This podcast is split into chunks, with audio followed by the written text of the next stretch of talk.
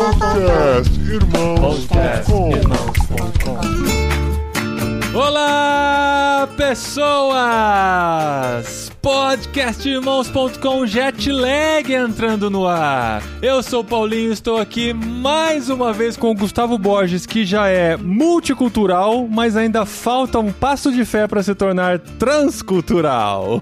Que que é isso? Logo hoje que você me deu o prazer de apresentar a Adriana De Gaspari estreando no podcast Jetlag. Olha isso! Quem diria? Pra você que vem pro jet lag pra se refugiar da minha voz, perdeu!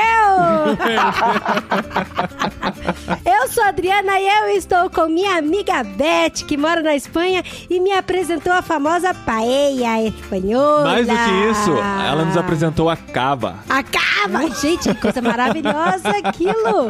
Ai, eu tô aqui para rebatizar o Paulinho, que agora vai ser Pablinho, porque tá indo pra. Espanha. Pablim, ficou ótimo. Sim, porque aqui ninguém na Espanha vai falar Paulinho. Sinto É, muito. então. Foi rebatizado. Eu tô pensando nisso. Se eu vou me apresentar como Paulo, como Pablito, aí daí parece aquele picolé da, da Nestlé, da Que Bom, sei lá. É Pablinho, então? Pablinho é o mais carinhoso? Eu acho Pablinho, porque assim, você pra Pablito é muito pequenininho, não é verdade? Quem te conhece pessoalmente sabe que você. Então a gente geralmente fala Pablinho assim, dizendo o contrário. Ah, entendi. Porque você é grande, né? Então a gente vai ter que falar Pablinho. Olha que legal, pessoal. Nesse mês nós vamos fazer uma coisa um pouco diferente do Jetlag. Na verdade, já fizemos isso em alguns episódios, né? O último episódio de 2019 e o último episódio de 2020 nós falamos de outros temas dentro do Jetlag e a gente vai fazer isso com mais frequência agora para entrar em alguns conceitos, para apresentar um pouquinho mais dessa questão do trabalho transcultural, intercultural. E é por isso que a gente tem a Beth aqui com a gente. A Beth já participou de dois episódios do podcast, um do podcast Cepal e outro do podcast Irmãos.com. Vocês vão lembrar dela, né, das nossas histórias sobre Barcelona. E se não souber, os episódios estão relacionados aqui nesse post. E hoje a gente vai conversar sobre um tema que a Beth conhece bastante,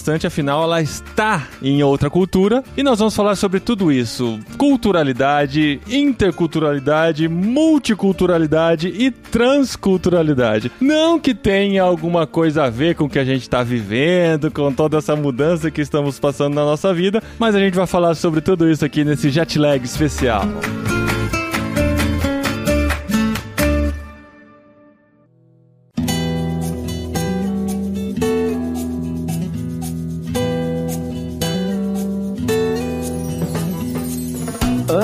de entrar nas transculturalidades da vida, eu que sou novato no Irmãos.com, vou me juntar aos nossos ouvintes que chegaram por último e não vou resistir a dar pelo menos uns minutinhos para Beth me contar que haces em Barcelona. Ay, madre mía, si tú me dices así, me sale solamente el español, lo siento.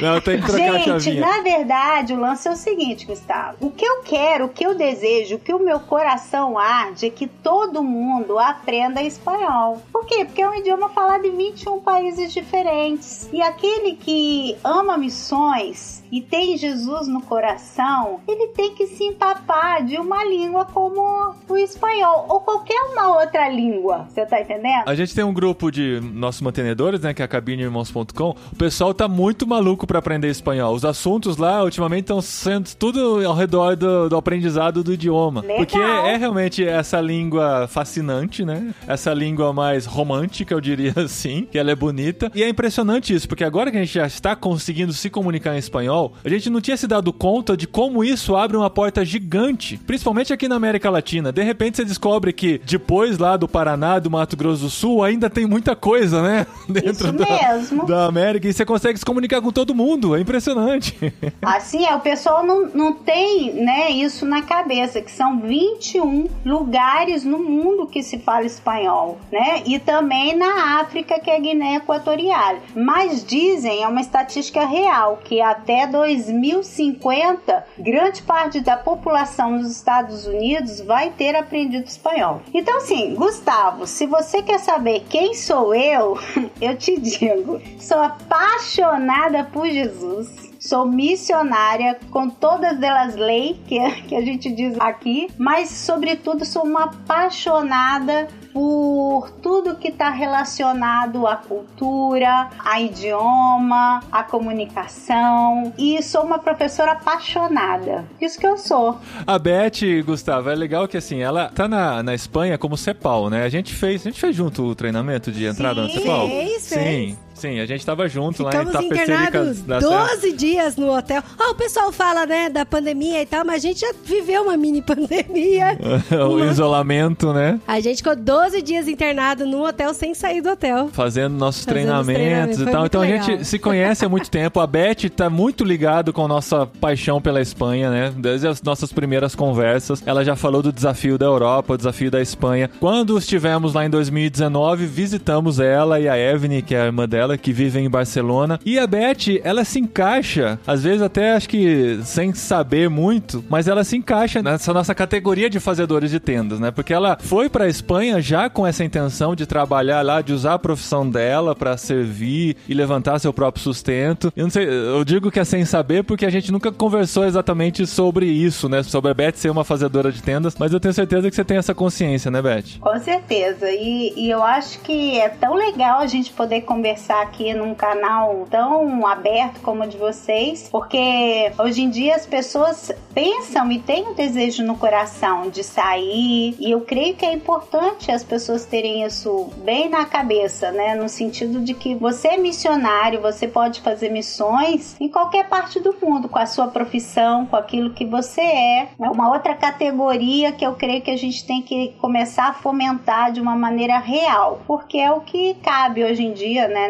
Nesse mundo que a gente vive, é o que cabe, não tem outra. Com essa sua paixão de ensinar espanhol e que levar as pessoas a falarem o espanhol, que eu acho sensacional, só vou acrescentar um dado estatístico. O espanhol é a segunda língua nativa mais falada do mundo. Só perde para o chinês, porque aí o, o mandarim não tem concorrente, né? Mas como língua nativa, é a segunda língua mais falada, então tem muita oportunidade para quem fala espanhol. E você ensina espanhol. Sim, então, como eu tô dentro da área que a gente chama de filologia, que é língua, tudo que tá afim a essa língua, a gente ama, a gente se envolve, que é a comunicação, que pode ser também o idioma em si, mas pode ser a literatura, pode ser tudo aquilo que abarca essa cultura. Então, abarca muitas coisas. Então, tudo que envolve isso, a gente está apaixonado e gosta de compartilhar e aprender, aprender sempre. A gente ainda vai fazer um episódio sobre aprendizado de idiomas com a Beth e, se Deus quiser, com o Hugo também, porque são duas pessoas que trabalham com isso. Então fica aí uma promessa lá pra frente ainda nesses episódios especiais do Jetlag. Como o idioma vai muito além do que uma simples tradução, mas tem toda a questão cultural envolvida. Tem várias coisas assim que eu quero aproveitar, né, nesse programa pra conversar com a Beth. Por isso que eu tô aqui no jet lag. É, tem que explicar, né, Dri? Tem que Porque- justificar.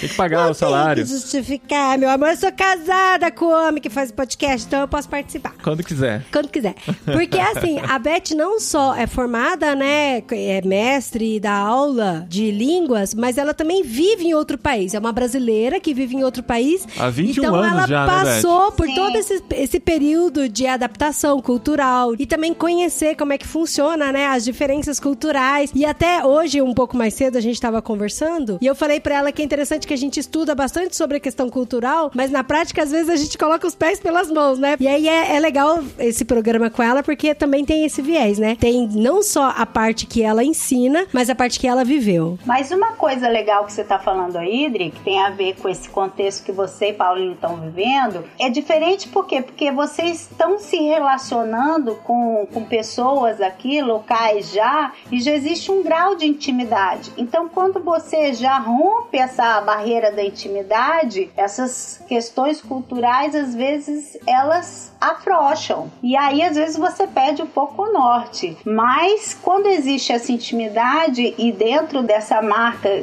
que somos todos cristãos, e no caso, vocês estão convivendo com pessoas cristãs, na verdade, a relação flui com mais tranquilidade, né? Pelo menos deve, deveria fluir, né? Com mais tranquilidade entre os cristãos.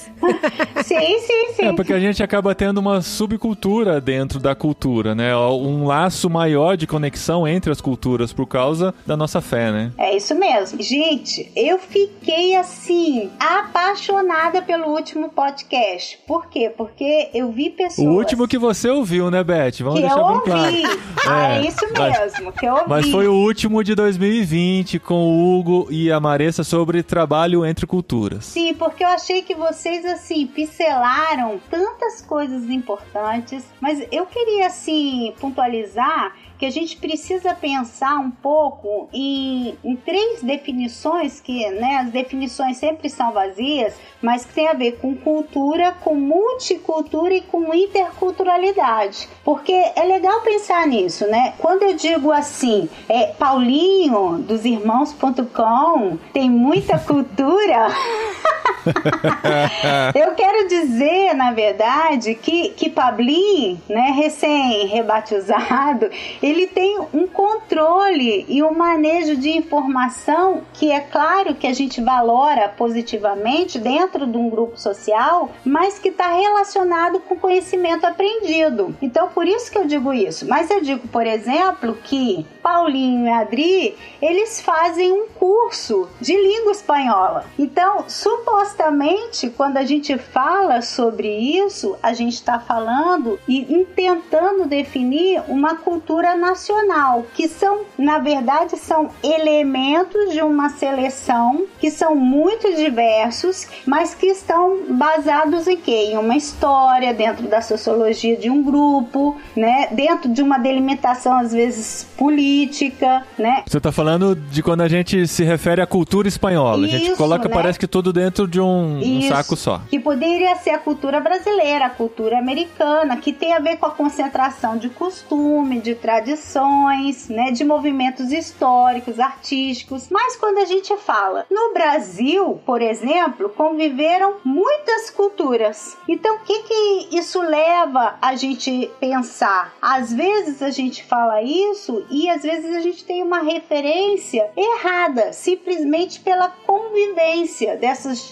distintas culturas, mas não necessariamente essa interpretação é a mais adequada quando a gente fala de multiculturalidade. Por quê? Porque normalmente o que a gente quer dizer é que em uma determinada zona geográfica convive muitas comunidades, muitas culturas. E além de tudo, uma coisa que eu vi que eu achei fantástica que vocês comentaram nesse podcast, que estava o Gustavo e o Hugo, que a cultura em si não pode ser definida como algo rígido. Ela é muito ampla. Então você tem a sua cultura, né, que é a cultura que está inserida no seu país onde você vive, mas dentro dessa cultura existe a tua cultura, que tem a ver com as pessoas que você convive, com o lugar onde você mora, onde você trabalha, que tem a ver com o seu núcleo familiar, tem a ver com a sua esposa e tem a ver com você como indivíduo. Na verdade, esse termo multicultural tem a ver com essa multitude de grupos que genera ou que gera, né, uma multitude de culturas, muitas culturas. Uma multidão, né? No, em Isso. português. Isso mesmo. Mas aí- Vocês fazem a tradução, entendeu? São as multiculturas e as multilínguas que a Beth fala. Mas aí a gente pode falar, por exemplo, que você é multicultural ou que um filho de terceira cultura é multicultural? Ou isso seria mais É, que depende Em do, do aspecto que a gente tá dizendo, né? Porque nós brasileiros já somos multiculturais, né? Uhum. Dentro de um certo aspecto. Se a gente mora em Vinhedo, fica 40 minutos, 40 minutos de carro de São Paulo. E a diferença cultural, ou a diferença de hábitos, a diferença, de, a forma de se relacionar entre as pessoas, já muda de um 40 minutos de distância, né? Então acho que essa multiculturalidade, ela tá presente, tanto nessa questão geográfica próxima, quanto até na questão do indivíduo, que tem convivência com muitas culturas, mesmo às vezes estando dentro do próprio país, né? É lógico, eu, eu vejo, né, por exemplo, pessoas com o perfil do Gustavo, que tá sempre contato com muitas pessoas de culturas tão diferentes, vocês que também estão sempre entrevistando pessoas de culturas diferentes, o próprio Hugo, que teve na Índia e sempre tem relação com várias pessoas, mas você não precisa estar tá fora do Brasil, por exemplo, para pensar na cultura ou na interculturalidade e se sentir multicultural. Porque hoje em dia a gente está num lugar em que a gente tem todo um aspecto global que ajuda a gente sair da onde a gente está e ir para outro lugar. Mas uma coisa que as pessoas precisam entender é que ser multicultural é muito mais profundo do que você conhecer pessoas de diversos países. Tem a ver com você se relacionar, entender, respeitar as pessoas que estão ao teu lado, que é o seu vizinho, que é a pessoa com que você trabalha, é a sua família, é o ambiente da sua igreja, das outras igrejas, de outras organizações, do outro equipe de futebol e etc. E na quebra de muitos paradigmas com os quais nós fomos criados, né? Que a gente às vezes cresce com alguns conceitos, alguns hábitos, que quando a gente vê uma pessoa fazendo algo diferente, a primeira reação que a gente tem é achar que é errado. É errado porque ela não está fazendo do jeito que eu sempre aprendi ou que eu fui criado, entendeu? É errado colocar uma máquina de lavar roupa no banheiro. Porque é. na Itália tem máquina de lavar roupa no banheiro. É. Não, mas isso é errado mesmo. Mas não é, gente. A umidade estraga o eletrodoméstico. Enfim. Ou é errado colocar o feijão por cima do arroz, o arroz por cima do feijão, sei lá. Porque... O arroz por cima do feijão é errado. É, gente. então. A Adri, a Adri é muito mais inflexível nessas questões culturais. É por isso que eu tô aqui com ela para ajudá-la na adaptação. Mas é, é interessante isso. Eu vejo pelo pessoal mais velho, né? Nossos pais, por exemplo, eles têm mais dificuldade de aceitar algumas coisas que para nós já são muito mais do dia a dia ou com as quais a gente já teve contato e já viu que não é um bicho de sete cabeças, né? E quanto mais longe você tem a oportunidade de viajar, mais você vê essas diferenças, né? Quando eu estive lá na Malásia, em Singapura e tal, eu já fui preparado com essa cabeça de eu vou ver coisas muito estranhas, mas nada nos prepara o suficiente para o que a gente realmente vai ver, né? Porque é realmente uma outra forma de pensar, uma outra forma de enxergar o mundo que não é necessariamente errado, só é diferente e a gente tem que estar tá é aberto para entender e aceitar e respeitar, que é o mais importante, né? Não, quer ver? Eu vou jogar uma coisa aqui, não é nem pra gente dar uma resposta, mas só pra gente pensar. Mas eu sempre achei muito estranho e até certo ponto errado essas culturas onde as famílias escolhem, né, o, o marido e a noiva pro cara e tal. E aí conversando com Aí assistindo o Príncipe em Nova York. Príncipe em Nova York. não, não foi, é porque a gente foi. não foi. Mas a gente participou de um evento dois anos atrás que é o GMC, que foi um congresso global de mobilização. E aí eu lembro que a gente conversando com uma pessoa lá que eu não lembro quem que é, e a pessoa falou assim: "Ó, a gente acha tão estranho, tão estranho as culturas onde as famílias, os pais escolhem as esposas pro marido". E aí um dia eu tava conversando como pastor com uma pessoa assim na mesa lá do GMC, onde tava tendo discussões sobre cultura, e a pessoa falou assim que esse negócio de é estranho, que é errado, é muito vai de cultura é pra muito cultura. ocidental, né? Por causa dos filmes, por causa das obras, que sempre tem aquela ruptura, né, da pessoa que não aceita que aquilo aconteça e ela mesma escolhe o próprio parceiro. E aí o cara pegou e falou assim na mesa, gente, meus pais me amam muito. Meus pais me conhecem desde que eu nasci. Eles, às vezes eles me conhecem até melhor do que eu mesmo. E eles sabem o que é bom e o que é ruim para mim. E eles têm trabalhado com outra família faz muitos anos e eles sabem que aquela mulher vai ser uma boa esposa para mim. Por que que eu vou contra isso? Por que que eu, eu não vou confiar nos meus pais se eu confio neles para muitas coisas e decisões não tão importantes quanto essas? Então aí você fica assim, caramba, nossa, eu sempre achei super mega errado isso.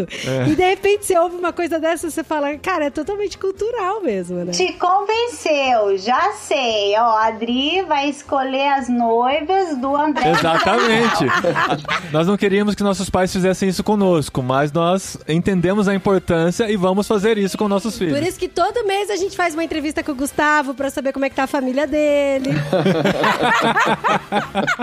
Tinha que chegar essa conversa aqui em casa, né? Você, Gustavo, já está preparado emocionalmente, culturalmente para isso, para esse intercâmbio de, de relações. É, não, eu não tenho problema nenhum. Desde que a menina aqui em casa aceite.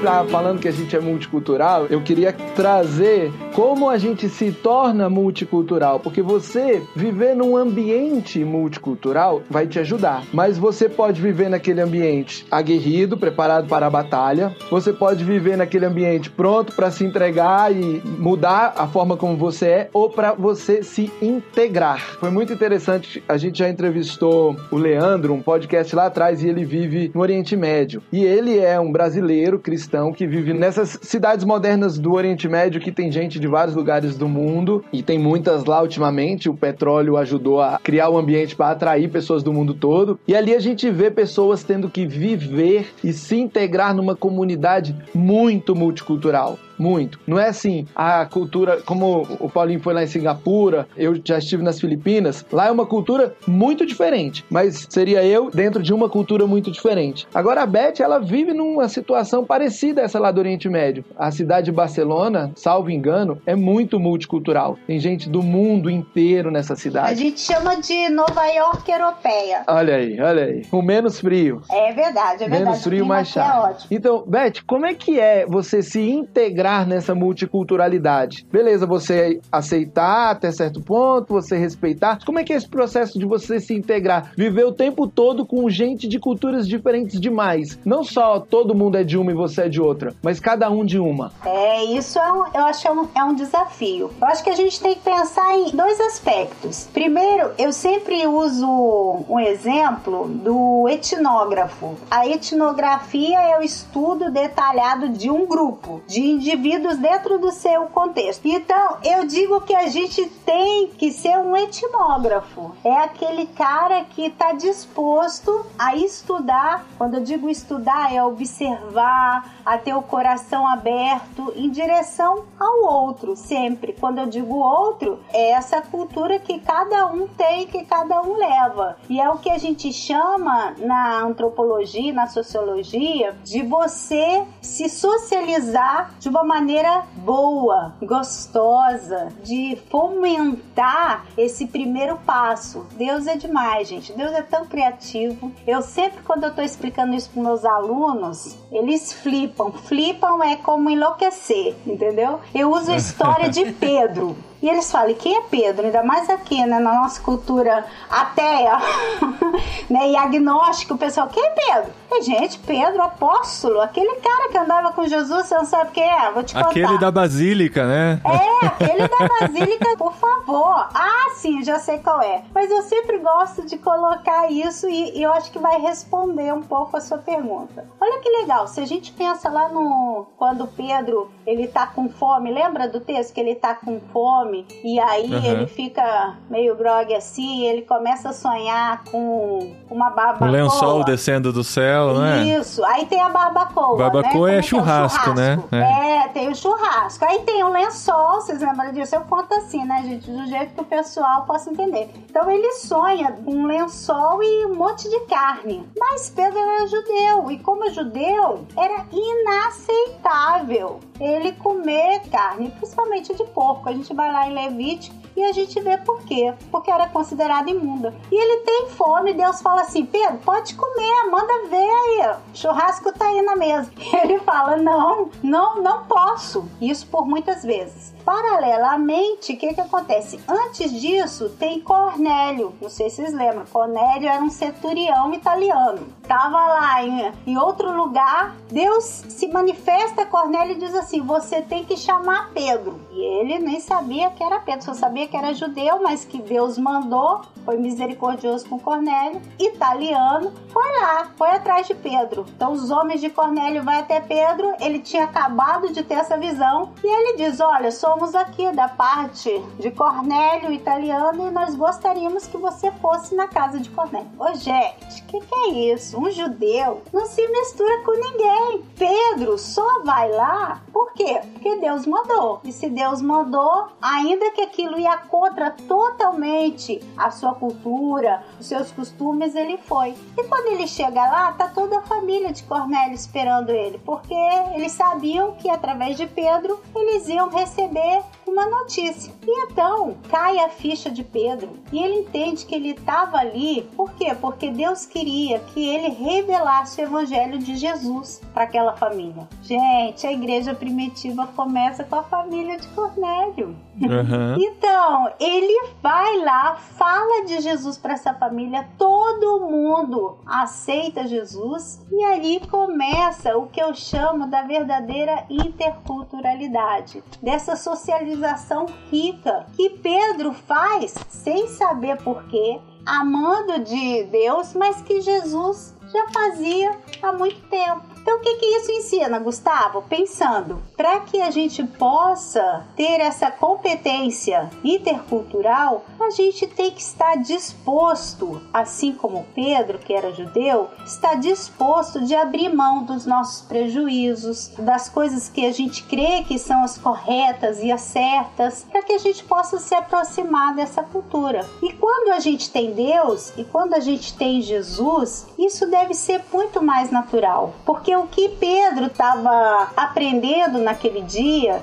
que Jesus foi o ser mais intercultural da face da terra, que antes mesmo que essas coisas fossem definidas, Deus já havia definido isso. Por quê? Porque o evangelho é para todos. Jesus estava com todos independentemente daquilo que ele era ou da cultura que aquela pessoa pertencia. Então a gente como cristão e discípulo de Jesus, nós somos interculturais quando? Quando a gente se socializa dessa maneira bonita, dessa maneira que tem o pensamento crítico, sim, tem, mas que busca informação, que observa, que está aberto a estar junto. Quando a gente sai da nossa zona de conforto, né? Uma palavra que a gente sempre usa aqui, porque a nossa zona de conforto é uma caixinha muito gostosa, né? É um lugar que a gente se sente bem, que, meu, a gente pensa de vez em quando, né? Eu ia falar muito, mas procura não pensar muito, porque senão a gente pode até se, se estimular, né? Mas assim, a gente às vezes pensa, não, mas tá tão bom aqui, gente. A gente mora num lugar maravilhoso aqui no Brasil, aqui em Vinhedo. A gente tem uma vista linda que todo dia de manhã a gente para, fica admirando. No fim do dia, o pôr do sol e tudo. E a gente já tem nossos amigos, a gente já conhece todo mundo, a gente já sabe como ir no mercado e como comprar o sabão em pó, sabe? Por que, que a gente tá inventando isso pra cabeça? De sair disso e ir pra um lugar que a gente não conhece nada, a gente não reconhece nenhum assovio. O que, que o assovio quer dizer, né? Mas é essa questão de entender o propósito, entender que nós amamos as pessoas e nós queremos o bem das pessoas e amamos a Deus e queremos fazer a vontade dele. Então, quando cristãos, muda muito essa perspectiva, né? Nós não estamos indo para tentar a vida, para ter sucesso profissional, nem por nada disso. A gente está indo simplesmente porque a gente entende, como Pedro, que Deus nos chamou para esse propósito e a gente quer sair desse conforto para poder cumprir esse propósito. E é doido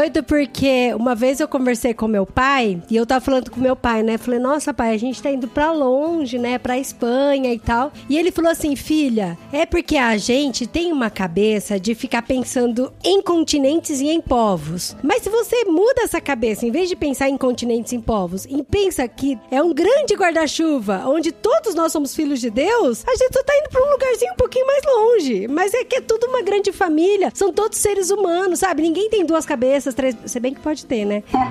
A, então, ninguém é tão diferente a ponto de você não se reconhecer como ser humano na outra pessoa, entendeu? E aí isso me trouxe tanta paz assim no coração de falar: caramba, a gente é tudo ser humano. Tem essa questão cultural, né? Dri, eu tenho certeza que o propósito de Deus para cada um de nós é que nós possamos ser seres interculturais total para alcançar o outro. E esse outro é indiferente. É indiferente a cor da pele dele, é indiferente a forma que ele fala, que ele atua, é indiferente o idioma que ele fala, é indiferente tantas coisas, porque ao fim e ao cabo, se Jesus Ele veio por mim, por você e veio por todo mundo. E esse todo mundo é muito amplo. Então, quem é a gente para limitar isso? Esse propósito de Deus na vida da gente. Então, Deus criou um homem para ser uma pessoa que alcance a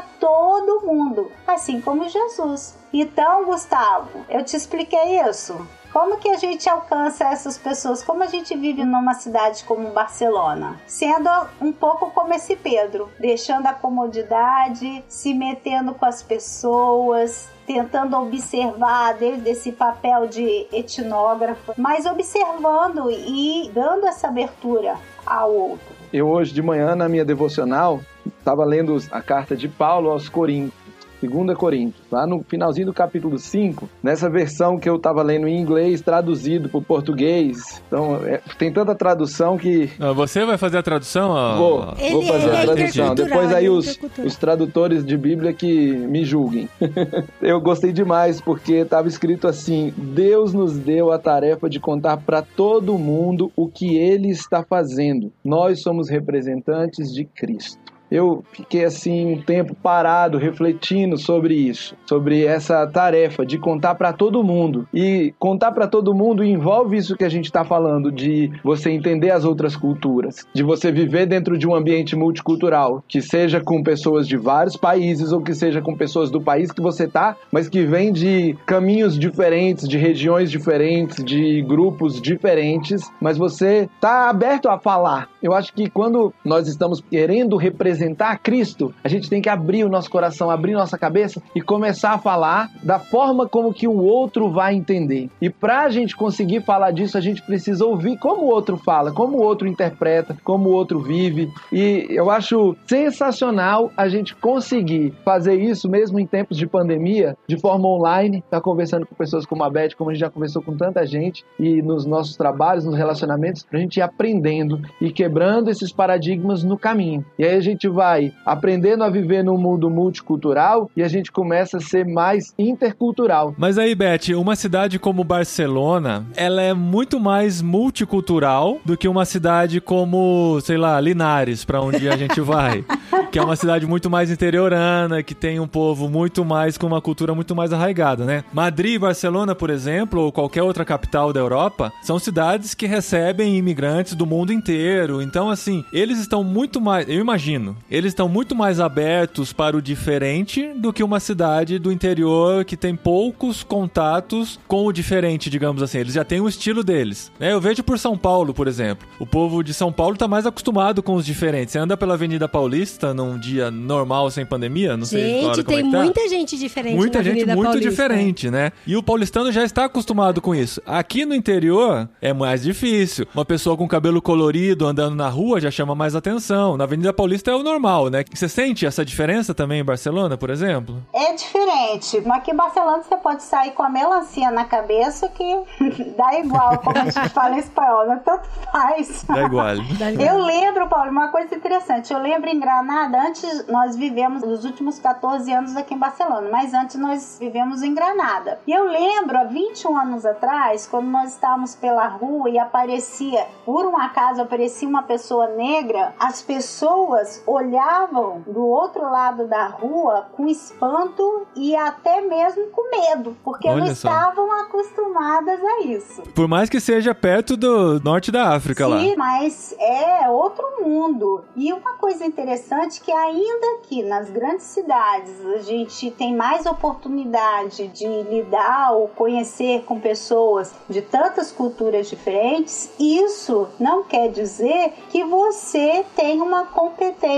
intercultural. Ou seja, aquela pessoa que tem uma competência intercultural é aquela que está disposta a se abrir ao outro, a conhecer essa cultura, a não jogar com estereotipo, a não olhar o outro com preconceito, mas estar aberto a ele. Então, existe também termos como respeito e tolerância que às vezes você encontra, né, nessas grandes cidades, nesses grandes centros, mas que às vezes são falsos. Por quê? Porque ao fim e a cabo, por exemplo, o espanhol, ele tem como cultura algo muito muito arraigado de que ele só convida uma pessoa para estar no núcleo dele, que já é fechado, que é a sua família, se realmente ele tiver muita intimidade com você. E, e, isso tem a ver com a cultura, mas tem a ver também com essa limitação de uma competência intercultural. Porque quando você tem essa competência é, aberta no, na sua mente, no seu coração, você está sempre disposto a ceder em prol do outro, de entender o outro, de estar com o outro, de suportar aquilo que, que para você é diferente, que não é cômodo. Né? Então, eu vejo ainda a Espanha Espanha e, e, ainda Barcelona, uma grande cidade, Madrid, uma grande cidade, ainda muito aquém dessa competência cultural. Uma coisa é que eu tolere e aceite, entre aspas. né? Uhum. Essa multidão de culturas. Outra coisa é que eu me envolva, que eu prove. Por exemplo, uma característica engraçada aqui do espanhol que eu acho muito legal aí no Brasil é que o brasileiro ele vê as coisas legais do outro, ele adapta a sua cultura e manda ver, né? Eu acho incrível. Por exemplo, uma pizza no Brasil é uma, uma escola de samba, é uma loucura. Eu nunca vi uma pizza em lugar nenhum, nem na Itália, tá? Ah, na Itália é massa, massa molho, queijo. molho e queijo. Então, as pizzas do Brasil é, é uma escola de samba. Eu acho aquilo uma loucura, eu acho fantástico. Aqui, por exemplo, eu lembro, há 20 mil anos bolinhas atrás, eu e minha irmã, nós tentamos vender brigadeiro. vender é. coxinha, essas coisas, né? 21 anos atrás, aqui na Espanha. E o pessoal olhava aquilo, achava até bonitinho tudo, mas não provava. como até hoje, como até hoje, é super diferente, né? Eu acho que todo brasileiro pensa nisso, né? Nossa, aqui não tem coxinha e brigadeiro, vou vender e ficar rico, né? É. Então, por exemplo, o espanhol, não é que ele rechace, ele simplesmente ele tem um medo de provar o que é diferente. Ele tem que uhum. conhecer, ele tem que ver, por exemplo, vamos supor, eu tenho uma padaria aqui, eu tenho tudo que qualquer padaria aqui na Espanha tem. E aí eu já tenho meu cliente e tal, aí um dia ofereço para ele um brigadeiro, depois de muito tempo. Uhum. e aí ele pode até provar, mas eu chegar com a lojinha de brigadeiro, sinto muito, só se realmente for o boom do século, ou então aqui realmente só muitos brasileiros, né, para comer esse brigadeiro. Então eu acho que é uma coisa que a gente tem que pensar muito, né, porque a competência intercultural vai muito mais aquém da que simplesmente você aceitar que a pessoa esteja no mesmo espaço que você. E a questão da gastronomia é muito forte para adaptação cultural também, né? E para, talvez eu até fale um termo errado, para ganhar o respeito culturalmente entre aquela civilização, entre aquela comunidade, não é? Porque assim, eu lembro que o Cassiano, ele trabalhou já na aldeia indígena e tal, e assim, uma diferença diferença cultural bem grande, né, daqui da cidade. E ele falou que uma das formas para você ser aceito culturalmente naquele local era você partilhar da mesma comida, dos mesmos hábitos que ele. E muitas vezes isso era muito difícil, né? Mas que é importante pro outro se reconhecer em você e aí você ter um direito de fala naquela comunidade, você ter um direito de participar de fato daquilo, né? E é engraçado que eu queria contar até mais uma outra historinha pequenininha de quando eu era criança. O meu pai, ele sempre gostou muito de visitar os tios, assim, mais velhinhos, que não tinha muito contato com quase ninguém. Meu pai sempre foi, assim, um cuidador de pessoas, né? E até hoje, né, amor? Sim. Ele visita um monte de gente, ele leva presente, ele conversa. E aí, ele, em todos os lugares que meu pai estava, ele nunca recusava um cafezinho. Aí, eu lembro uma vez que a gente estava aqui, próximo de Campinas, já era a quarta casa que a gente estava visitando, e a pessoa falava, ah, eu vou passar um café pra você, Elise. Meu pai, nossa, que delícia, eu quero. E eu olhava meu pai, pai, você já tomou quatro cafés em quatro casas diferentes? Daí ele falava que, através do café onde as pessoas se sentiam assim: eu estou cuidando de você e a gente pode bater papo e ter uma conversa. Daí eu lembro que a gente foi visitar uma senhora, eu era muito criança, né? E a senhora era quase cega, assim, ela não enxergava quase nada e tal, né? E aí meu pai pegou e foi lá na casa dessa pessoa. Agora eu tô assim, é meio confuso. Eu não sei se meu pai contou a história pra gente quando a gente era criança ou se realmente eu estava no lugar, mas enfim. Já vai se misturando, É, já vai se né? misturando. E aí ele pegou e foi visitar essa senhorinha, quase ceguinha, num, num barraco de madeira, bem simples e tal tal. E ela, ah, Elise, eu vou servir um café pra você e tal, né? E aí ela pegou e fez o café quentinho no bule e tal. E ela pegou e serviu numa xícara. A hora que ela serviu numa xícara, tinha uma barata dentro da xícara. E ela não viu. E ela não viu, porque ela tava quase cega. E aí meu pai, ele tentou dar uma disfarçada, porque a mulher já não enxergava direito, pra jogar a barata fora. Só que como ela sentou, abraçou o braço do meu pai assim, como ela ficou muito perto do meu pai, meu pai ficou meio sem graça de fazer isso. E meu pai falou que ele assoprava a barata e tomava um gole de café. Ele assoprava a barata e tomava um gole de café. Ele falou que ele, ele falou que ele aparava a barata no, no, no, no, no beiço de cima pra tomar. A hora que ele terminou de tomar, ele falou: Nossa, que cafezinho gostoso, especial que você fez pra mim. A mulher falou: É mesmo, Elísio, toma mais um pouquinho. E colocou. e eu lembro que meu pai contou isso pra gente. Eu fiquei tão chocada. Eu falei: Ai, pai, credo, porque eu morro de medo de barata, né? Ele falou: Filha, aquela mulher depois virou pra mim e falou que foi o dia mais especial na vida dela, que fazia muitos e muitos anos que ninguém tomava um cafezinho com ela que tinha uma tarde tão gostosa. E meu pai tinha essa questão, sabe, de ser ouvido pelas pessoas. Então tudo que ele falava, as pessoas ouviam e falavam: Não, mas é o Elísio que tá falando. Então vamos prestar atenção, sabe? Aí eu achei isso muito legal pra essa questão cultural, sabe? Eu acho, Adri, que o seu pai, sem conhecer todas essas definições, essas coisas que a gente está falando, ele é super competente interculturalmente. Por quê? Porque essa história é a prova disso, né? Se fosse eu, eu não teria nenhum problema. Eu pegava a baratinha do café, entendeu? Amassava na minha mão assim, matava e tomava o cafezinho sem nenhum problema.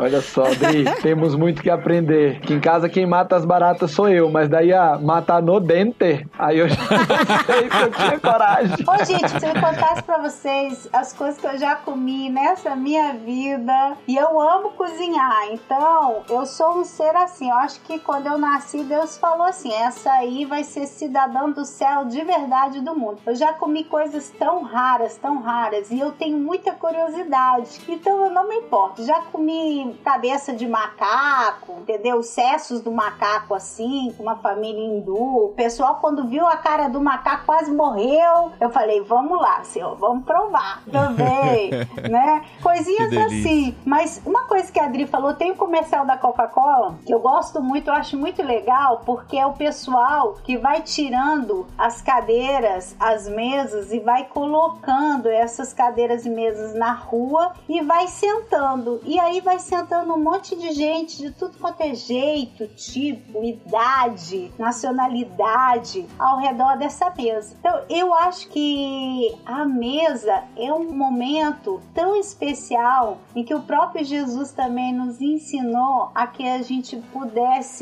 aprender dessa competência. Por quê? Porque ali é onde você comparte a sua intimidade, comparte seus gostos e tudo demais. E que é claro que você tem que estar aberto a essas coisas. Você pode ser sincero e pode ser respeitoso ao mesmo tempo, mas quando a gente comparte a mesa, a gente dá um passo mais nessa competência. É uma coisa que a gente faz muito aqui em casa. Eu gosto de cozinhar e eu tô sempre fazendo coisas do mundo todo e chamo meus amigos para estarem aqui, pessoas crentes, não crentes, e é através dessa mesa que Jesus nos ensina a que a gente possa chegar um pouco nessa competência intercultural. E eu creio que é uma prática muito legal. Paulinho e Adri, uma coisa que eu vou dizer para vocês, quando vocês chegarem aqui na Espanha, podem comprar o, seu vinho, o seu Ramon Serrano, o seu queijinho e chamar as pessoas que estão ao redor de você para estar com vocês e compartilhar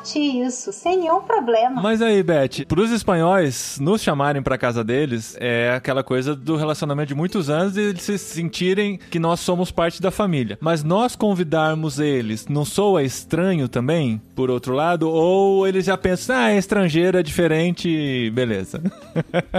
Eu acho que é claro, né? Você tem que ter um certo grau não de intimidade, mas de se conhecer. No caso de vocês, vocês vão estar indo para uma comunidade mais pequena em que eu creio que essas coisas são muito mais naturais. Eu creio que, ainda que aqui as pessoas não estão acostumadas a esse tipo de convite, na minha experiência, Paulinha, eu vou te dizer, aqui em casa muita gente vem, né, pra comer com a gente. E a resposta sempre é muito positiva. Eu nunca recebi um não. Ainda que a preocupação do espanhol é que se você foi tão gentil ao ponto de compartilhar Aham. algo tão íntimo, ele vai ter que fazer o mesmo. Aham. Mas às vezes isso não acontece, fica tudo bem, ou então ele acaba te convidando também e você começa a se relacionar Olha com essa legal. família de uma maneira diferente. Eu digo às pessoas, faça. Sabe por quê, Paulinha, Adri e Gustavo? Que o não a gente já tem, né? Famoso. Sim, mas não é por isso. O que, que Jesus fazia? Ô, gente, Jesus, gente, Jesus comeu com as pessoas mais raras da sua sociedade, da sua época. Raro é estranho, tá, gente? Estranho, né? Ah, Eu já ia isso mesmo. É que estranho é outra coisa em espanhol. É isso mesmo. Então, a gente não vai fazer? Por que, que a gente se corta? É claro, desde o respeito, desde a educação, do tato. A gente tem que ter isso. Mas eu creio que a gente deve ser lançado, como a gente diz em espanhol, e a gente deve imitar Jesus. A gente assim imita Jesus. E Jesus era expert de comunicação intercultural. Aqui na Tente, a gente sempre fala muito sobre hospitalidade. É um tema que eu gosto demais. Essa oportunidade de compartilhar a mesa, de compartilhar um tempo de qualidade com as pessoas. E eu tava pensando aqui enquanto vocês falavam, agora em tempos de Covid, que a gente tem que sair na rua de máscara, a única hora que você sai de casa e tira a máscara é na hora que você vai comer. Não é interessante esse fato? Você convidar seus amigos para ir comer num restaurante, chega todo mundo mascarado, mas a hora que senta, você tira a máscara, é aquele grupo da intimidade, aquele grupo onde você não tem medo deles nem do que eles podem trazer para você. Você está aberto a compartilhar com eles a refeição e aquele ambiente não tem saída. Pode ser que o garçom venha com máscara, que todo mundo esteja com máscara em volta, o grupo da mesa tá sem máscara e é ali onde você consegue compartilhar e, e falar do evangelho, falar da- das coisas que aquecem o nosso coração. Mas eu ainda quero trazer um último ponto, Eita, porque tá a gente chegando. tá falando o tempo todo de compartilhar e, e de entender a outra cultura, de viver no mundo multicultural, mas a gente falou no começo que existe um outro termo chamado transculturalidade. Essa transculturalidade é muito diferente. Onde que ela se encaixa no ambiente onde eu tenho que me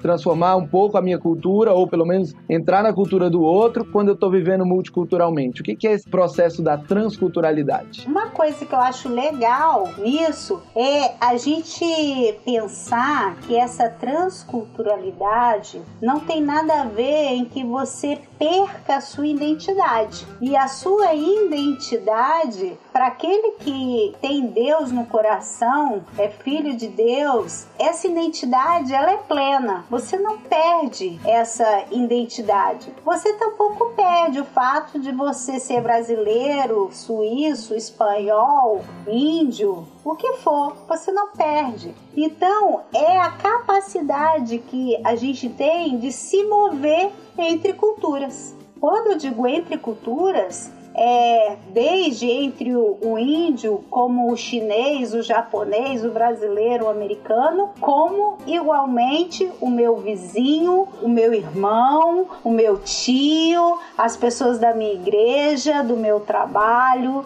Então, isso se define mais ou menos dentro desse contexto. O que, que você acha, Gustavo? Sensacional, sensacional. Como que a gente pode manter a nossa identidade? E quando a gente tem a firmeza na nossa identidade, e a gente tem falado isso muito ultimamente nos treinamentos da Tente, qual a nossa identidade, né? Quem somos nós? Nós somos brasileiros, beleza. Nós somos filhos do fulano e da fulana, beleza. Nós somos esposos, somos pais, mas são várias facetas dessa identidade maior que nós somos filhos do Deus vivo e que a gente pertence a essa cultura original, que é a cultura do Senhor. E ali a gente tem que se manter firme no momento de atravessar a cultura, de estar em contato com outras culturas. Não necessariamente porque eu tenho que aceitar ou devo respeitar e até conviver com a outra cultura, muitas vezes curtir a outra cultura, aprender, como eu sempre gosto de falar, eu morei na Argentina e aprendi a tomar o chimarrão argentino e a fazer churrasco do jeito dos argentinos e eu tomo chimarrão todos os dias até hoje, já espera faz aí, anos. Espera aí, que isso é um dado importante. Vou apontar isso aqui, que quando eu for no Brasil, eu tenho que ir lá visitar o Gustavo para ele fazer um churrasco à moda argentina. Está apontado. Isso, pode vir,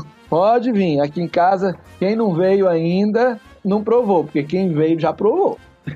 Isso é. Churrasquinho aqui. E todo esse modelo não deve fazer com que nós percamos a nossa identidade em Cristo. Então pode ter momentos que você precise se manter firme, levantar a bandeira e falar: eu sou um cristão e eu vou me manter firme nessa e nessa posição. Não vou ser de forma alguma grosseiro, não vou ser de forma alguma uma pessoa que expressa ódio, mas eu me manterei firme na minha posição, na minha identidade de Cristo, que é essa a nossa maior identidade. Isso é lindo demais, gente. Quando alguém pergunta pra você assim, Dedoneiros, de onde você é? Gente, o que, que responde o apóstolo Paulo? Ele diz: Eu sou cidadão do céu. E é isso que nós somos. Nós somos de verdade, gente. Sinto muito. A gente falou tudo isso, agora eu vou desmistificar tudo. Você não é brasileiro, você não é espanhol, você não é chinês, você não é nem do seu pai, da sua mãe. Sabe o que, que você é? Se você é filho do Deus vivo, você é cidadão do céu. E cidadão do céu é despatriado, não tem nacionalidade. Você é todas as cores, você fala todos os idiomas, você está aberto a tudo, gente. Isso é muito lindo. Diz agora comigo: eu sou cidadão do céu. Olha pro seu irmão do seu lado e diga. Gente, eu tenho que aprender a falar mais um monte de língua então, Beth? Nada! Você já fala a língua universal, que é a língua do amor universal. Ah, que bom. É a língua da comida. língua da comida. Das Ô, gente, a comida é uma coisa interessante, né? Você pode estar em qualquer lugar do mundo, gente. É só você fazer assim com gesto, ó, fazer assim na barriga, falar, vamos lá, meu filho, que as coisas acontecem. É verdade. Muito bom.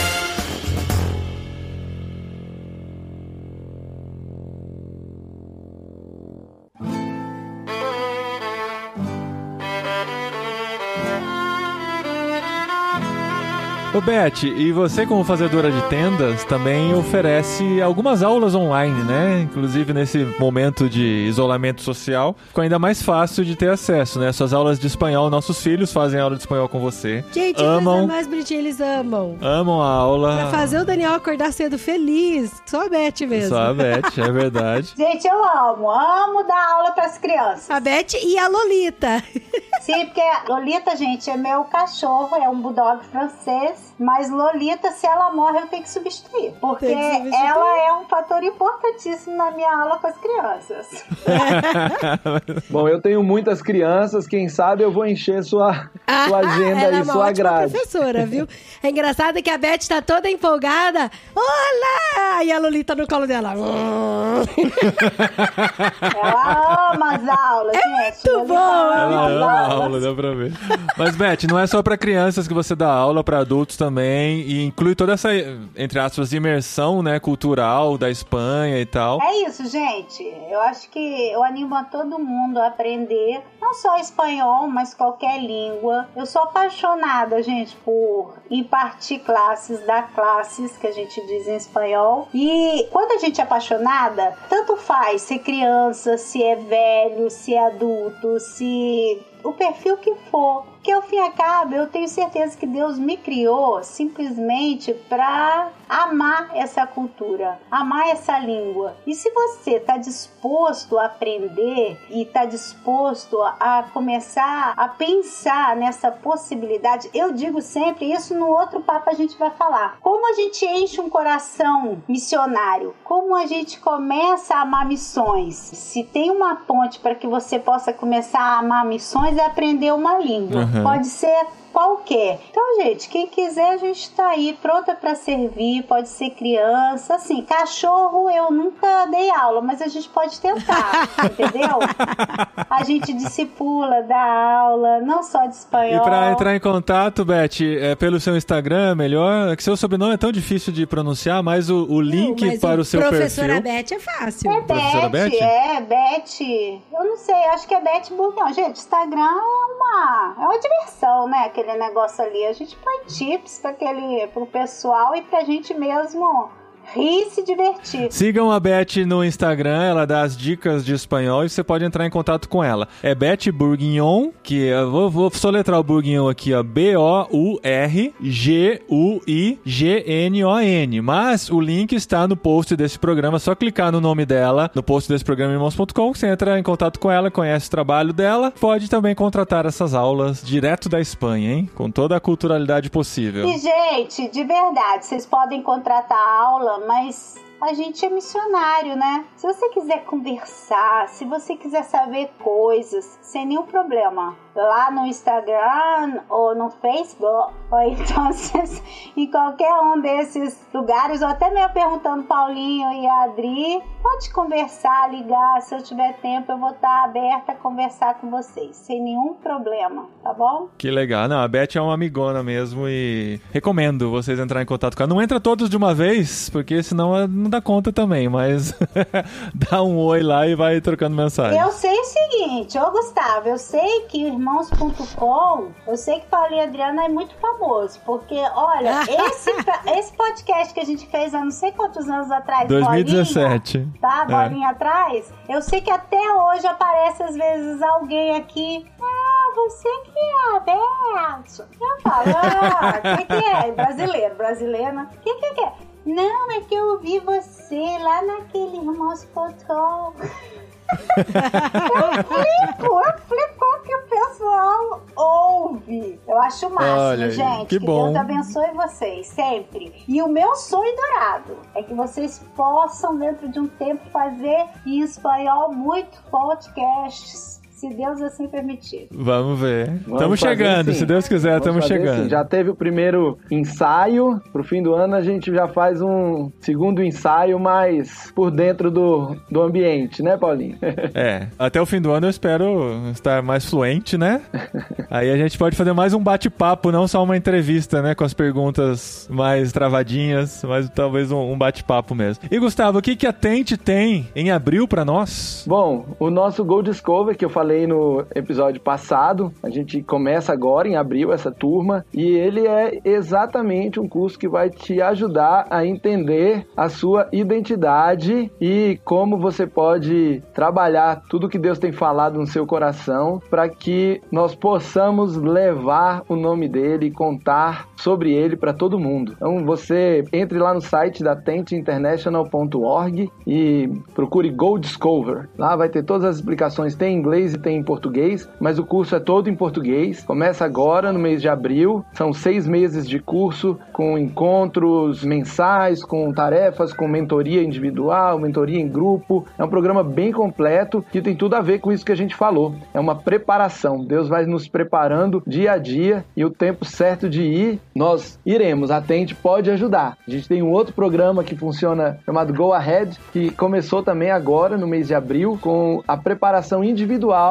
de quem quer ir para outro país, usar a sua profissão, usar a sua oportunidade de estudo, oportunidade de abrir uma empresa para compartilhar o evangelho, mas ainda não foi, ainda está precisando de orientações sobre como ir, como desenvolver seus dons e talentos. Esse programa Go Ahead aí é uma mentoria totalmente individual que a gente relançou agora em abril de 2021. O programa tinha dado uma pausa, a gente foi redesenhar ele, repaginar e ele tá bem bacana, cheio de atividades muito legais. Gustavo, esse episódio está entrando no ar dia 6 de abril e o Gold Discovery tecnicamente começou ontem, dia 5 de abril. Dá tempo ainda da pessoa entrar? Dá tempo sim, pode entrar. Mesmo que você perdeu o nosso excelente encontro de ontem, você pode entrar essa semana, se inscreve e a gente te atualiza e te coloca na mesma página dos colegas, porque são seis meses de programa. Não é porque você está entrando com dois dias de atraso que você não vai conseguir acompanhar. Muito bom. Muito bom. Excelente. Gustavo, e vamos botar uma añadido aí. Vamos acrescentar uma coisa aí. E se você se apontar, você pode vir tirar férias com a tia Beth, a tia Evne, a Lolita e a vovó Elvira. E você pode fazer uma imersão de Imersão? tudo aquilo que vocês Olha aprenderam isso. aí no curso, sem nenhum problema. Olha aí, parceria, hein? Acabamos de firmar uma parceria entre as irmãs Bourignon E Atente. o Atente. E atende. Muito bom. Vou fazer o Ghost Cover agora. É a roupa você que lave, né? É lógico, meu filho, você não sabe, o missionário aqui em casa, nas Bourguignon, ele sai pronto pra qualquer lugar do mundo. Isso é verdade, Beth. E ó, e se você ainda não é missionário de qualquer lugar, se for nas Bourguignon, já era. É, Foi assim que começou a nossa história com a Espanha, viu, Então, Gustavo? É. se você tem Na casa da vem Beth. pra cá, vem pra cá que a gente dá um jeito nisso, entendeu? A gente te abre. a- aqui em casa tem um mapa enorme, a gente já começa a olhar pra ele, orar, empossar. Você sai daqui pronto já. já sai comissionado já. Já. Recadinho!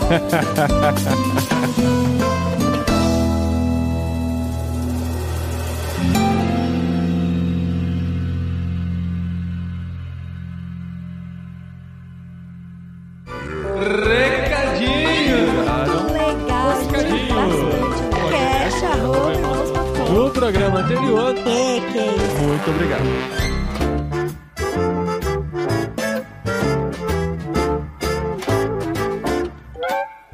Recadinhos, esposinha! Recaditos, mi carinho! Que Eu isso? sou a Adriana e estou aqui falando com mi carinho Paulinho. Pablina, a gente É- aprendeu nesse é episódio de verdade, é Pablin. verdade. Esse Pablin, Pablin. Não, não, não vou acostumar chamando você. Como Como é? diz meu amigo, ele fala que quando eu vou falar espanhol, eu pareço o ligeirinho. O ligeirinho. Li- ligeirinho, ligeirinho. não, mas gente, eu tô brincando, precisa fazer assim com a voz, né? É que tem o espanhol mexicano, né? Que dá essa gingada maior. Acho que você tem a Sim, ginga sim. mexicana. Eu acho que o espanhol da Espanha é mais assim, mais sério, né? Assim, Mais sério. Vamos Hola descobrir. persona, eu estou aqui falando com mi amigo, mi pareja, mi carinho Pablin. Pablin. Acho que é mais assim, né? Isso, gente, porque nós estamos a caminho da Espanha. Sim, quando gravamos esse episódio, já estávamos também, né? Mas ainda estávamos em Vinhedo. Antes da nossa mudança, agora nós já entregamos nosso apartamento. Sim, agora a gente não tem nada. Não tem nada. Como eu disse pros amigos, né? Nós não temos mais casa, não temos mais carro, não temos mais móveis, mas temos capacetes de Star Wars Capacetes que de são Star muito mais Wars. importantes. E uma, e uma toalha Don't Panic, É. pra nos lembrar todos os dias. Pra não entrar em pânico. Então, nós estamos aqui em Piracicaba até o dia 21 de abril, passando esses últimos dias aqui, dando aquela organizada final, fazendo aquela última triagem pra nossa viagem pra Espanha no dia 22 de abril. Dia Sim. 21 a gente vai pra São Paulo. E dia faz... 22 a gente vai pro aeroporto. A gente não sabe se a gente vai voltar pro Brasil do aeroporto ou se a gente vai seguir rumo a Lisboa, né? Voltar pro Brasil, Porque assim, né? é. Porque é uma emoção, né, gente? É sempre uma emoção. É sempre com emoção. né? É, por isso que a gente tá aqui nos recadinhos, primeiro pra pedir que vocês orem com a gente por esse processo todo, porque não sei se vocês já perceberam, mas nós estamos no meio de uma pandemia Sim, e nós escolhemos o melhor momento pra fazer essa Ai, viagem. gente, e é muita emoção, porque assim, é abre voo pra Espanha, fecha voo pra Espanha. Aham. Abre voo pra Espanha, fecha voo pra Espanha. Aí tem formulário novo, aí tem boletim novo, boletim velho. A gente tá fazendo nossa parte, tudo direitinho, lendo todas as informações, coletando todos os documentos, mas só chegando no dia pra saber se É. vai estar aberto ou se vai estar fechado A emoção gente. é desse nível. Nós Não vamos chegar jeito. com seis a oito malas no aeroporto, com duas crianças, mochilas nas costas, despedido de todo mundo e até entrarmos no avião nós não teremos certeza se realmente poderemos viajar, poderemos embarcar. Por isso que a gente conta muito com as orações de vocês. Esses últimos dias aqui são muito importantes para todo esse processo. Uma coisa que nós gostaríamos de compartilhar com vocês é que assim, nós há uns dois meses começamos a fazer a nossa triagem. Na verdade, assim, a gente começou no começo do ano Ah, faz passado. muito tempo. Quando é. compramos nossas passagens, sim. E a parte dos livros é que mais dói pra nós, né? Que nós temos que desapegar deles. Nós nos desapegamos de muita coisa. A gente vai contar isso mais pra frente com mais detalhes sobre todo esse processo, mas quem já mudou pra outro país, acho que tem uma noção um pouco maior do que isso, porque é diferente de mudar pra uma outra casa quando você se desapega de muita coisa, mas leva muita coisa. Agora nós temos que fazer tudo caber nessas seis a oito malas aí. E começamos a desapegar dos nossos livros lá no começo do ano passado. Por conta da pandemia, nós paramos esse desapego porque não encontraríamos mais os amigos para entregar os livros e no começo desse ano começamos a fazer de novo. Até que chegou quarta-feira da semana passada, quando entregamos o nosso apartamento e ainda restamos com cinco caixas de livro que trouxemos Cinco aqui para Piracicaba. Livro, gente. Livros novinhos, viu? Sim. Novinho, novinho. Muitos novinhos, muitos, Muitos já, alguns já não tá lidos. no plástico, é. porque você fez favor de tirar do plástico pra fazer foto, né? É, Ai, sim. gente, eu aguento esse homem. Mas eu são livros novos. Ele, faz foto com o negócio do plástico. Faz, dá Ele reflexo. falava, dá reflexo. Mas daí a pessoa vai ver o que, que é, pelo menos o livro tá novo. não, gente. Batalha Sim. perdida pra mim, tá? Mas assim, o que nós decidimos fazer nesses últimos dias aqui é fazer uma última triagem, tanto de roupas que pretendemos levar. Ao fazermos as malas para trazermos para cá, nós ainda vimos que temos muitas coisas que ainda podemos nos desfazer delas, mas a parte de livros nós queremos compartilhar com vocês e abrir para todo o Brasil, porque o pessoal do Clube Ictus nos deu o caminho das pedras de como enviar livros para todo o Brasil. Então, a Sim, gente quer sim, disponibilizar uma lista no nosso Instagram de todos os livros que ainda temos, os quais não poderemos ou não conseguiremos levar para Espanha, porque vamos levar alguns para Espanha, né? Mas muitos vamos desfazer. Nós colocaremos a lista em nosso Instagram e eu gostaria que você desse uma olhada e visse quais te interessam para nós mandarmos para você. Não dá para mandar. É, então, a gente tem algumas regrinhas, porque são importantes também, É, né? é, nós não somos uma livraria, uma distribuidora de livros e a gente não tem toda a condição de fazer essa distribuição de uma maneira mais abrangente. Então não vai ter como você escolher um livro, ah, eu quero o livro do Tom Sawyer e manda pra mim aqui no Pernambuco. E, O de Tom Sawyer a gente não vai vender. é, eu só dei um exemplo. é, qual o... Eu quero os três da Anne Green Gable lá, que é a da- Anne de cabelos ruivos. Cabelos ruivos, é. Quero o David Copperfield do Dickens, que a gente tem também. É, mas eu tô querendo dizer que vai ser difícil a gente mandar um só. Então você vai pegar e vai escolher alguns que dê um valor de 100 reais, pelo menos, pra nós podermos enviar pra você. E a gente não vai cobrar nem pelo frete, mas você vai escolher lá esse, esse, esse, esse livro, deu 100 reais, a gente manda pra vocês. Uma que a gente vai ficar muito feliz dos nossos filhos literários, não foram escritos por nós, mas são nossos filhos também, porque nós adotamos eles por um tempo. É, a gente vai ficar muito feliz de ficar com um ouvinte nosso e você vai nos ajudar também nessa carreira final aqui Sim. de mudança pra Espanha e todos os gastos que vão aparecendo e ainda vão aparecer chegando lá, a gente tem certeza disso. Então você vai contribuir financeiramente com a gente também. E olha só, e você ainda vai ganhar um imãzinho de presente pra colocar na sua geladeira. Aquele imãzinho de missionário, sabe? Ah, é Família bonitinho. segurando a bandeira do Ah, país e tal, com os contatos. É bonitinho, gosto, claro que é bonitinho. E a gente vai mandar pra você inteiramente grátis, olha aí. Olha aí. Não vai precisar pagar nada mais por isso. É, eu vou colocar no Instagram, mas eu vou colocar no post desse episódio também a nossa planilha que nós vamos atualizando conforme as pessoas vão encomendando e Olha, eu tal. não sei como que vai rolar isso, tá? Vai Mas eu ser no. A gente vai colocar no Google Drive, no- nos docs lá do Drive, e a gente vai atualizando em tempo real. Conforme a pessoa encomenda, a gente já coloca lá encomendado. E o que não estiver marcado como encomendado, você pode encomendar. Se, se der tudo certo, vai funcionar. É,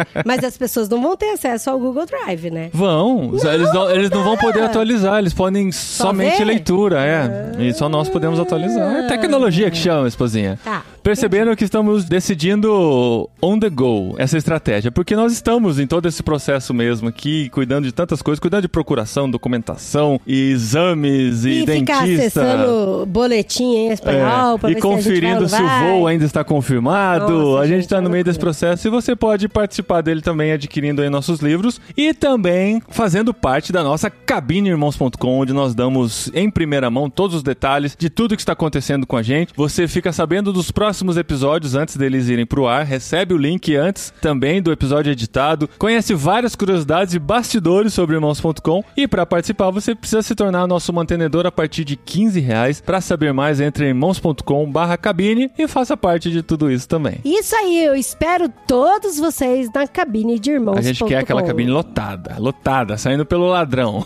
Mas a gente tá muito feliz com todos que estão lá também. É uma família, né? A família cabineirmãos.com. E semana que vem a gente tá de volta. Não deixe de acompanhar a gente nas redes sociais e de se preparar junto com a gente para essa grande aventura que estamos prestes a viver. Sim. E aonde será que estaremos na noite do dia 22 de abril? Vamos ficar nessa expectativa.